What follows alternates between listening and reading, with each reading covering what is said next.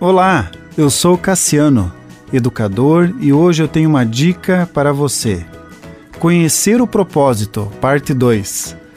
Quando meu filho completou 13 anos, nós começamos a ler juntos o livro de Rick Warren, Uma Vida com Propósitos. É um material direcionado para 40 dias, mas ficamos meses envolvidos com o seu conteúdo. Nesse livro, diz que viver para criar um legado na Terra é um objetivo pobre uma utilização mais sábia do tempo é construir um legado eterno e que não fomos postos na terra para ser lembrado, mas para nos prepararmos para a eternidade. O ser humano, dentro do humanismo, foi criado para materializar, para obter, para acumular e deixar um legado de bens materiais.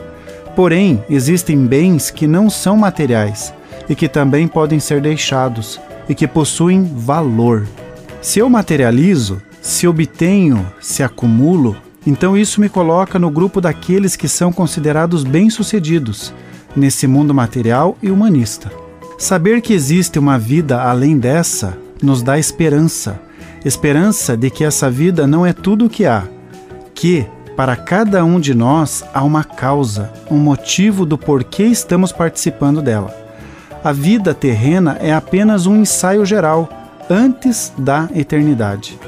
Quando essas reflexões internalizam e nos conscientizamos que estamos num treinamento coletivo para uma outra vida, então as coisas começam a fazer sentido.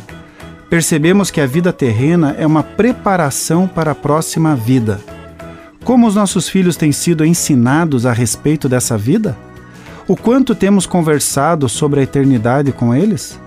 Qual a expectativa que estamos colocando em seus corações? Continue abençoado, você que me ouve e toda a sua família. Gente grande cuidando de gente pequena.